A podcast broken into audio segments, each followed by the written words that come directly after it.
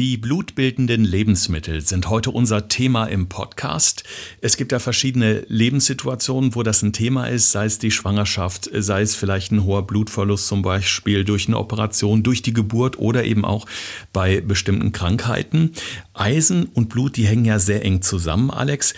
Kann man denn da viel selber machen durchs Essen, um da auch wieder einen Ausgleich zu schaffen im Körper? Also in die positive Richtung natürlich? Ja, definitiv. Du kannst so viel über Eisen beziehungsweise über die richtige Zufuhr von Eisen, und darüber werden wir ja gleich auch näher sprechen, weil es gerade da ja auch auf die Lebensmittelkombinationen ankommt, weil das echt knifflig sein kann, kannst du ganz viel richtig, aber auch ganz viel falsch machen. Und deshalb schauen wir uns das jetzt mal zum Glück ein bisschen genauer an. Gesund gefragt. Fünf Tipps für deine Gesundheit mit TV-Reporter Thorsten Slegers und Personal Trainer Alexander Nikolai. Damit ganz herzlich willkommen zu einer neuen Folge von Gesund gefragt. Schön, dass ihr wieder dabei seid. Wir schauen heute auf den Zusammenhang von Eisen und Blut in unserem Körper. Davor möchten wir aber auch noch mal ganz herzlich Hallo sagen im äh, Namen unseres Partners, dem Klinikum Niederrhein. Alex, du hast dich ja in den letzten Tagen immer mal wieder auch mit den Ärztinnen und Ärzten unterhalten, denn wir wollen natürlich einige unserer Themen in Zukunft noch ein bisschen vertiefen. Also die ernährungswissenschaftliche Komponente ist die eine, aber auf der anderen Seite wollen wir natürlich auch noch so medizinisch teilweise zumindest ein bisschen in Medias Res gehen. Ja, Thorsten, ich bin schon total gespannt auf diese Form unserer neuen Kooperation, weil wir dadurch einfach eine ganz neue, tolle Komponente mit reinbringen können. Denn wir haben uns ja in letzter Zeit, du weißt ja, wie sehr wir unsere Köpfe haben rauchen lassen, ganz viele neue interessante Themen ausgeheckt und die einzelnen Bestandteile davon, also spezielle Fragestellungen mit gewissen Fachbereichen oder Themenbereichen, werden dann halt mit der Klinik kombiniert und das ist halt das Tolle daran, dass sie halt ja jeden Themenbereich abdecken, dass wir dann gezielt einen Facharzt bekommen und nicht einfach allgemein einen, der etwas zum Thema sagen kann, sondern jemand, der sich gezielt damit auseinandersetzt und damit sowohl in dem Thema drin ist, auch in der Forschung und in Studienlagen und deshalb bin ich schon ganz gespannt auf diesen neuen Mehrwert. Und ich bin sehr gespannt auf die heutige Folge, Alex, denn du als Ernährungsexperte wirst uns da eine Menge zu erzählen können. Wir wollen uns nämlich heute mal um die Lebensmittel kümmern, die in unserem Körper ja blutbildend sind, um es mal so auszudrücken. Dazu muss man natürlich noch mal ähm, wissen, diejenigen, die sich vielleicht noch so vage an den Biologieunterricht erinnern, wir haben ja die weißen und die roten Blutkörperchen und die Blutplättchen als feste Bestandteile unseres Blutes. Und da stellt sich jetzt natürlich die Frage, wo spielt das Eisen denn da eine große Rolle? Ja, schon sehr gut erstmal den äh, Biounterricht aus der Schule hochgekramt mit diesen roten Blutkörperchen, also Erythrozyten, falls es nachher nochmal fallen sollte, weißen Blutkörperchen, Leukozyten und diesen Blutplättchen oder wie man sie auch immer gerne nennen möchte, die Thrombozyten.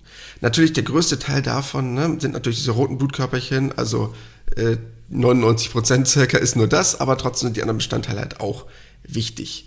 Und das, was erstmal ganz entscheidend ist, wie du ja gerade eben schon erwähnt hast, festzustellen, woran merke ich überhaupt, wenn ich so eine Form von Mangelerscheinung habe. Und ähm, Hast du das schon mal im Bekanntenkreis oder Freundeskreis gehört, wenn jemand sagt, ah, ich glaube, ich habe einen Eisenmangel, woran man das so festmacht? Ja, also so, so ein bisschen Schwächegefühl allgemein, auch der Kreislauf, also so ein bisschen Schwindel spielt da schon mal, glaube ich, mit einer Rolle. Genau, einmal, das ist schon mal ein super Aspekt, also so, nennen wir es mal allgemein Schwindel, Müdigkeit oder nennen wir es mal ganz banal Leistungsabfall, Gefühl von Abgeschlagenheit, ein Gefühl von einfach weniger Leistung im Alltag zu haben. Kann aber auch zum Beispiel sein, dass man ähm, ein relatives Problem hat mit äh, so einem Herzklopfen, was man vielleicht nicht unbedingt zuordnen kann, oder auch äh, eine Form von Haarausfall, brüchige, stumpfe Haare, mh, können halt zum Beispiel auch Themen sein, was den Eisenmangel betreffen könnte um das Themenfeld auch mal ein bisschen größer zu fassen. Das heißt, es muss nicht nur dieser reine Leistungsabfall sein am Ende des Tages. Mhm. Bei Mangelerscheinungen kann also nicht genügend Hämoglobin hergestellt werden im Körper. Was bedeutet das genau? Und vor allen Dingen, was passiert dann in Folge? Wie macht sich da so der Mangel ja deutlich bemerkbar? Also ich glaube, das erstmal wichtig ist und das, was man verstehen muss. Eisen ist quasi grundlegend für so etwas wie eine Art Zellbildung mitverantwortlich. Also nennen wir es mal banal gesagt für die Zellatmung. Das heißt, Sauerstoff, den wir über die Lunge aufnehmen, der gelangt halt ins Blut und wird an diesen roten Blutfarbstoff Hämoglobin gebunden und darüber dann quasi im ganzen Körper verteilt und in den Zellen hat dann genutzt zur Energiegewinnung, zur Energiefreisetzung. Das ist quasi das grobe Prinzip. Und haben wir dieses Eisen nicht im Körper, wie zu sagen, um es vielleicht sich mal einfach vorzustellen, ähm, sagen wir mal, das Blut wäre so ein, so ein langer Fluss, in dem der Körper quasi arbeitet, aber den Sauerstoff, der transportiert werden, transportiert werden muss, funktioniert halt nur über kleine Schiffe und das ist quasi das Eisen, um es vielleicht mal so ganz bildlich vorzustellen. So funktioniert das im Körper und habe ich halt nicht genügend Schiffe, wird es halt schwer, diesen Sauerstoff an die jeweiligen einzelnen Zellen zu transportieren. Was mache ich in dem Fall? Ich kann natürlich einerseits jetzt mal so ein bisschen wild durch die Gegend googeln und versuchen, da selber irgendwas in die richtige Richtung äh, hinzukriegen, äh, über die Ernährung vielleicht. Oder ist das dann doch schon so eine Situation, wo auch du sagen würdest, da ist es sinnvoller, erstmal zum Arzt oder zur Ärztin zu gehen? Also das ist schon ein relativ komplexes Feld. Das heißt, wenn man das Gefühl hat, unter einem eventuellen Eisenmangel zu leiden oder man einfach auch das regelmäßig spürt, also bestes Beispiel die Frau einmal im Monat, die dann sagt, okay, aufgrund äh, meiner Tage merke ich dann danach, dass ich ein dementsprechendes Problem habe, ist das natürlich so ein Punkt, den man ärztlich abklären sollte. Weil das Ding ist, auch zu viel Eisen im Körper. Das heißt, wenn ich jetzt auf die Idee käme, einfach so nach dem Motto, ich schmeiß mal einfach super viel Eisen rein, kann ein Problem darstellen. Das heißt, egal wodurch das kommt, ob man nun zu viel Eisen im Blut hat infolge von einer Erkrankung oder was auch immer, liegt dieses Eisen dann halt meistens in so einer ungebundenen Form vor. Das heißt, das Eisen ist super aggressiv und kann halt auch Zellen von lebenswichtigen Organen auch schädigen. Das muss man auch wissen. Deshalb würde ich das bitte immer ärztlich abklären lassen. Gerade weil das Blut halt auch aus vielen Bestandteilen besteht und man dann halt auch den Eisenmangel abklären muss, woher der kommt. Das kann natürlich einfach nur eine, ich sage jetzt mal banal, schlechte Ernährung sein oder halt eine zu eisenarme, die muss ja nicht automatisch schlecht sein. Kommen wir gleich nochmal zu. Aber es könnten halt auch andere Ursachen haben, woran das liegt. Und das sollte man halt abklären. Und der zweite Aspekt, der mir noch ganz wichtig ist, es kann halt sein, dass so eine Form von Bedarf relativ lange gedeckt werden muss. Das heißt, es kann sein, dass das Wochen oder Monate dauert, bis der Körper das wieder ausgeglichen hat, bis so ein Eisenspeicher wieder aufgefüllt ist und bis man auch wirklich eine spürbare Besserung merkt. Und dann sollte man halt wirklich regelmäßig so ein Blutbild kontrollieren. Das geht theoretisch auch über eine Form von Selbsttest für zu Hause, wo man sich selber den Finger piekt. Aber ganz ehrlich, da sollte man schon sehr bewandert sein mit solchen Themen, wenn man sich damit auseinandersetzen müsste, um das gut einzuschätzen. Das würde ich dem Laien jetzt nicht unbedingt empfehlen. Mhm. Man hört auch immer mal wieder, dass es gerade auch in der Schwangerschaft ein Thema sein kann äh, mit dem Eisenmangel. Empfiehlt es sich da vielleicht doch häufiger auch mal Blutuntersuchungen zu machen? Ja, auf jeden Fall. Man sagt so ganz grobe Richtung, so alle sechs, acht Wochen, ne? weil wie gesagt, das Eisen braucht halt ein bisschen Zeit, das merke ich nicht sofort in dem Sinne. Sollte man aber regelmäßig prüfen, weil gerade Schwangerschaft, um mal so eine grobe Idee zu haben, im Alltag brauchst du vielleicht als Erwachsener so 10 bis 15 Milligramm. In der Schwangerschaft kann es aber bis zu 30 Milligramm sein, also die doppelte Menge. Und wenn du dir jetzt vorstellst, du willst das komplett über die Ernährung ausgleichen, musst du ja quasi doppelte Menge an Eisen in Form von Lebensmitteln zu dir führen. Und das musst du erstmal schaffen. Also nicht nur rein essenstechnisch von der Auswahl, sondern auch rein mengenmäßig kann das schon eine Herausforderung werden und dann sollte man das wirklich mal checken lassen. Aber wir gucken ja heute wirklich gezielt auf die Ernährung und ähm, grundsätzlich sagt man ja, also man spricht von einem Eisenmangel, wenn der Bedarf des Körpers größer ist, als wir über die Nahrung aufnehmen können. Das hast du gerade schon gesagt. Aber jetzt gehen wir mal vom Positiven aus, dass wir in der glücklichen Situation sind, dass wir durch die Ernährung das alles wieder so ein bisschen ins Lot bringen können. Also von dem Fall, dass wir eben ernährungsunterstützend wieder auf einem guten Weg sind. Wie können da Lebensmittel konkret helfen? Also das, was erstmal ganz wichtig ist zu wissen, es gibt verschiedene Arten von ähm, Eisen. Das wollen wir jetzt nicht zu kompliziert gestalten, aber es gibt sogenanntes zweiwertiges und dreiwertiges Eisen und das macht schon mal einen Unterschied, weil es davon abhängt, über welche Lebensmittel wir uns gleich unterhalten, weil allein die Menge von Eisen, die in einem Lebensmittel enthalten ist, nicht automatisch auch bedeutet, dass der Körper das super gut verwerten kann, weil es nämlich schon einen großen Unterschied macht, ob ich tierische oder ob ich pflanzliche Produkte zum Beispiel zu mir nehme, wo vielleicht erstmal trügerisch ist, dass da annähernd dieselbe Menge drin ist, aber das vielleicht vom Körper nicht so gut verwertbar ist. Es gibt ja allgemein die Auffassung, dass Fleisch der beste Eisenlieferant ist. Äh, stimmt das oder ist das ein Mythos? Stimmt. Mhm. Ist so, bleibt auch so. Hat einfach den grundlegenden Hintergrund. Tierisches Eiweiß hat halt, wie gesagt, diese Form von zweiwertigem Eisen, also sogenannte Hämeisen. Und das ist halt ausschließlich in tierischen Produkten. Und Pflanzen haben halt einfach dieses etwas schlechtere, dreiwertige Eisen, dieses Nicht-Hämeisen, wie das in dem Moment heißt. Und das macht einfach den riesen Unterschied. Weil wenn du jetzt zum Beispiel solche Werte anguckst von Eisen, also sowas wie Leber, ich glaube, das kennt jeder, das hat man schon mal gehört. Schweineleber, Kalbsleber, also Schweineleber zum Beispiel noch das Doppelte von Kalbsleber, hat einfach so einen Wert von ungefähr 18 Milligramm auf 100 Gramm um sich das mal hochzurechnen, das ist schon eine Menge, weil damit hast du deinen Tagesbedarf eigentlich schon gedeckt. Das wird der Körper nicht zu 100% verwerten. Aber du könntest jetzt natürlich auch in pflanzliche Produkte mit reingehen, wo du dann vielleicht auch noch relativ hohe Werte hast mit 8 oder 9 Milligramm. Aber erstmal ist das die Hälfte von dem, was dann das tierische Produkt hat. Und es ist halt leider schlechter verwertbar. Das heißt, du kannst da nochmal locker ein paar Milligramm abziehen, die halt leider im Körper nicht ankommen. Und dann merkt man automatisch schon rechnerisch, okay, das wird schwierig, nicht unmöglich, aber es wird schwieriger, das mit komplett pflanzlichen Lebensmitteln abzudecken überrascht mich jetzt schon so ein bisschen, weil ich gerade dachte, dass vielleicht so Spinat oder Brokkoli, also Gemüsesorten, die auch äh, reichhaltig an Eisen sind, so ich das zumindest glaube. Da stellt sich jetzt die Frage, was ist denn mit Menschen, die kein Fleisch mögen oder kein Fleisch essen, weil sie beispielsweise sich vegetarisch ernähren? Dann ist es ja enorm schwer, äh, für diese Personengruppe den Eisenmangel irgendwie schnell und effektiv anzugehen, oder? Ja, grundsätzlich schon so ein bisschen. Weil wenn du jetzt überlegst, du würdest jetzt tierische Produkte nehmen. Ne, nehmen wir jetzt mal was ganz Einfaches. Ob das die Kalbsleber ist, jetzt kommen vielleicht einige und sagen, ah, Leber mag ich nicht. Das kann auch das normale Rinderhack sein, Ente, das normale Rinderfilet, Schwein, Geflügel, egal was. Alle haben zumindest so einen Wert von 1, 2, 3 Milligramm auf 100 Gramm.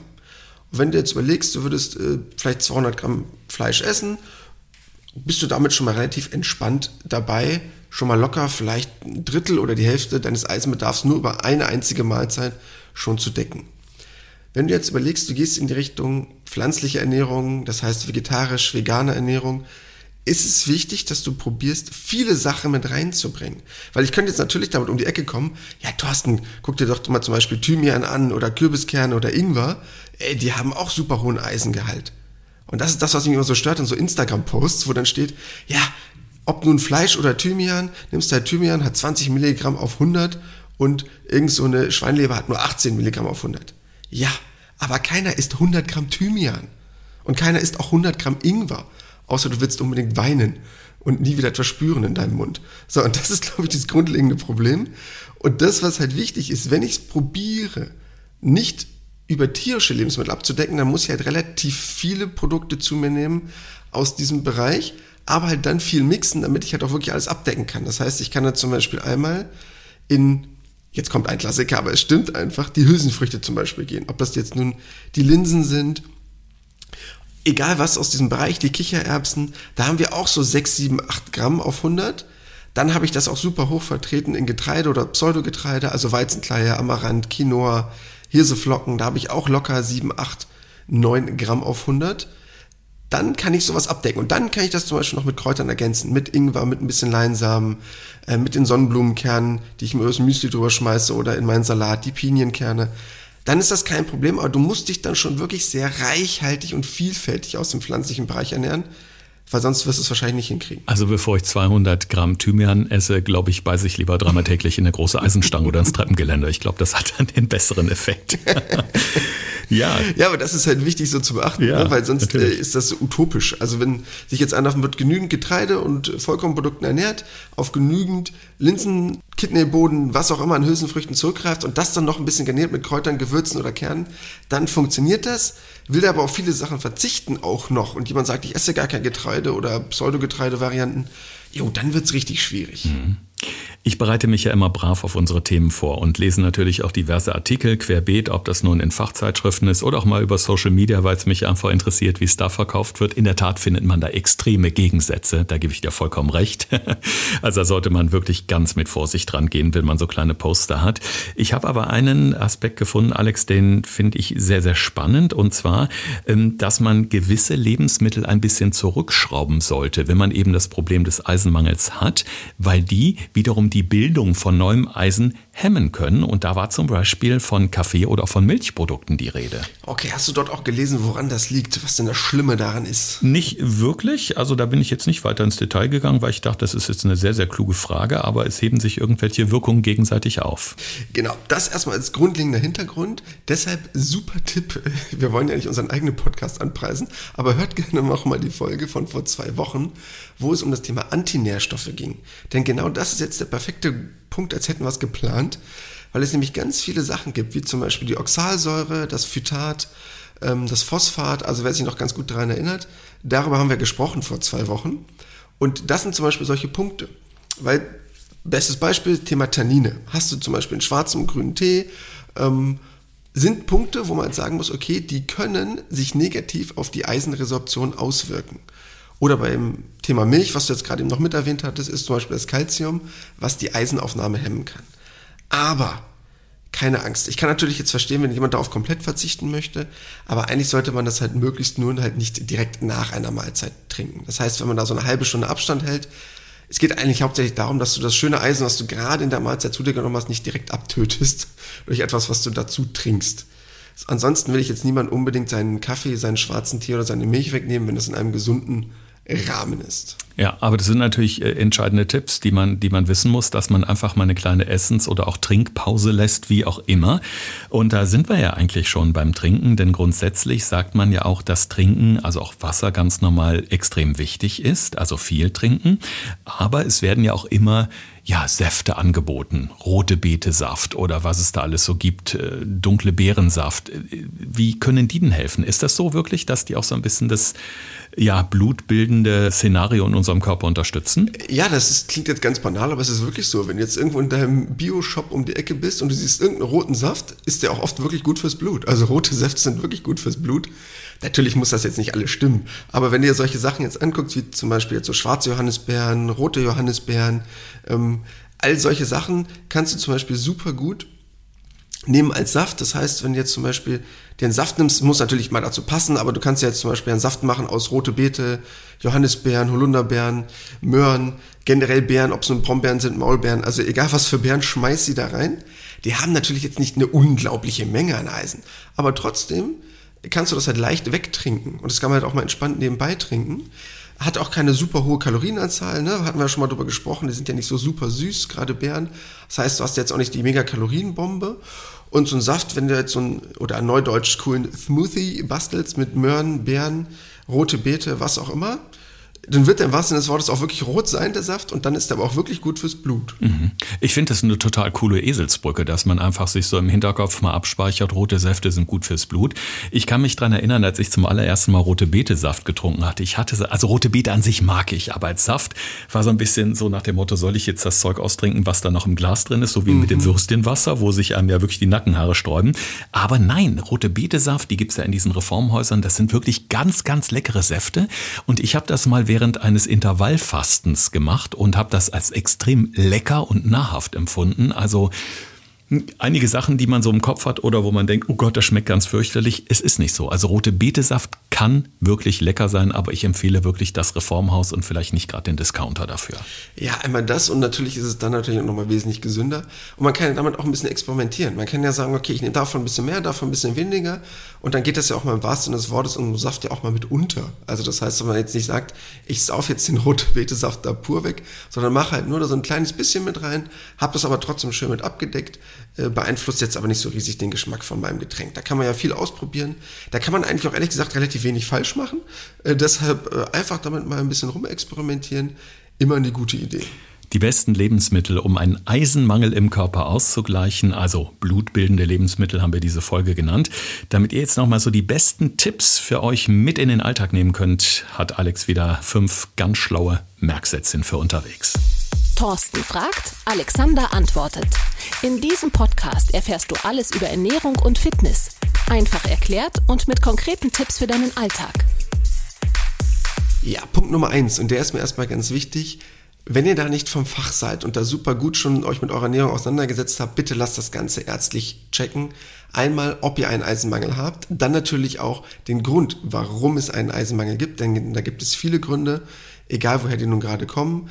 Ob das klassische Gründe sind, wie die monatliche Regelblutung, können aber auch kleine Blutungen im Magen-Darm-Trakt sein, worüber Blut verloren geht. Das sollte man schon näher eruieren, weil es dann auch darum geht, wie viel Eisen man über seine Ernährung oder eventuell über ein Supplement, also eine Nahrungsergänzung, eventuell ausgleichen müsste. Dann Punkt Nummer zwei, und der ist mir auch ganz wichtig, weshalb man es auch ärztlich abklären lassen sollte. Es gibt halt auch eine Form von gestörter Eisenaufnahme. Das heißt, es kann halt sein, dass ich selbst bei einer ausreichenden Eisenmenge, die ich zu mir nehme, einfach rein rechnerisch, weil ich eine Tabelle geguckt habe, habe gesehen, ich habe so und so viel da und davon gegessen, es trotzdem nicht reichen kann.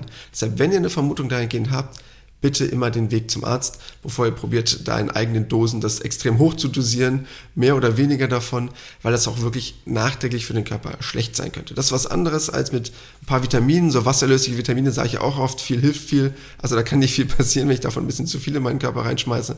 Bei Eisen könnte es aber der Fall sein. Punkt Nummer drei. Was sollte ich essen? Worauf sollte ich achten? Wenn ich genügend tierische Produkte zu mir nehme, ist es eigentlich relativ gut machbar, wenn ich nicht in unbedingt einer Mangelposition bin, wie jetzt zum Beispiel Schwangerschaft oder sonst erhöhter Eisenbedarf, das mit tierischen Produkten abzudecken. Weil nahezu jedes Fleisch das eigentlich enthält in mehr oder kleineren Mengen, aber mit klassischem Fleisch kann ich das relativ gut abdecken. Wenn ich das Ganze nicht mache, weil ich jetzt nun veganer, vegetarisch unterwegs bin, dann wirklich auf eine große Vielfalt achten. Das heißt, dann brauche ich wirklich Getreide, Pseudogetreide, also Amaranth, Quinoa, Hirseflocken, Haferflocken, was auch immer, plus genügend Obst und Gemüse und dann gerne noch das Ganze ergänzt durch die Geheimwaffe Kräuter, Thymian, Kerne auch gerne noch mit reinschmeißen, Kürbiskerne, was auch immer euch da so gefällt, an den Salat oder ins Müsli am Morgen dann seid ihr auf der guten, sicheren Seite, auch wenn ihr euch vegan ernähren solltet. Das heißt, letztendlich kommt es wie immer eigentlich auf den, auf den gesunden Mix an, sozusagen. Von allem etwas, von allem Guten etwas und nie zu viel nur vom Guten, weil das haben wir erst letzte Woche im Podcast gelernt. Da kann der Schuss nach hinten losgehen. Ja, das definitiv. Und es ist halt schwierig, wenn man sich als Veganer breit ernährt, also wirklich nahezu alles isst, außer jetzt tierische Produkte, dann ist das gut. Aber wenn du jetzt noch einen Veganer hast, der jetzt zum Beispiel sagt, äh, ob nun aus gesundheitlichen Gründen wie eine Glutenunverträglichkeit, ich möchte gewisse ähm, Vollkornprodukte oder generell Produkte aus diesem Bereich nicht essen, dann wird es halt irgendwann haarig. Oder wenn jemand sagt, du ganz ehrlich, ich möchte so komplett auf alle Formen von Kräutern, Kernen oder was auch immer verzichten, weil ich habe eine Nussallergie, ich darf keine Mandel oder Nüsse oder Cashewkerne essen, dann wird es halt irgendwann schwierig und dann muss man halt wirklich auch mal drüber nachdenken. Und das wäre jetzt nämlich auch mein Punkt Nummer vier. Eventuell das Ganze durch eine Form von Nahrungsergänzung zu unterstützen. Weil es dann halt wirklich sein kann, dass es einem schwerfällt, das zu essen, weil ganz ehrlich, so viel kann man dann nicht mehr essen. Also so viele ähm, Lebensmittel, die dann noch Eisen enthalten, wird dann irgendwann schwierig und auch wirklich irgendwann kompliziert für den Magen noch zu verstoffwechseln. Das muss man auch mal sagen, weil Eisen vom Körper relativ schwierig aufgenommen werden kann. Ja, und Tipp Nummer 5, perfekt von Thorsten gerade eben schon eingeleitet, Säfte. Säfte sind ein super Tool.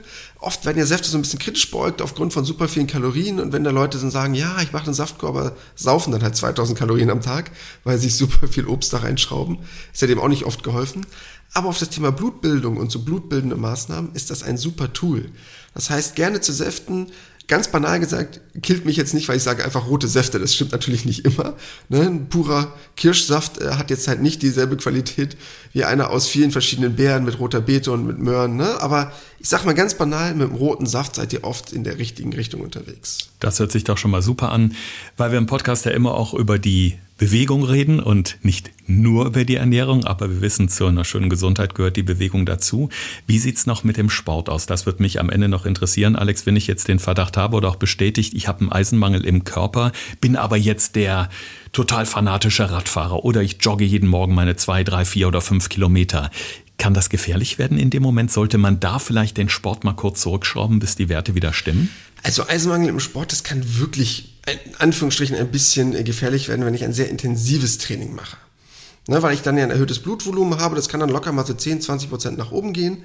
Und ähm, dann muss man sich halt wirklich damit auseinandersetzen und das dann auch wirklich ärztlich abklären lassen, inwieweit man dann an seiner Belastungsgrenze ist und dann eventuell dieses ähm, Belastungspensum ein bisschen nach unten hin korrigieren und dann vielleicht nicht in diese High Intensity, also extrem hoch belastenden Bereich mit reinzugehen, weil ich das dann halt wirklich negativ ähm, ja, darstellen kann und man sollte es auch zeitnah abklären, weil wenn du überlegst, du bist im Alltag vielleicht schon leistungsschwächer, was passiert denn dann, wenn du noch eine körperliche Belastung zusätzlich hast? Ne? Also das ist ja dann eine noch höhere Alltagsbelastung mhm. und dann hast du halt nahezu kaum noch einen Trainingseffekt, bist total müde, die ganze Zeit abgeschlagen und vielleicht noch kurzatmig und denkst dir dann, oh Gott, was habe ich denn?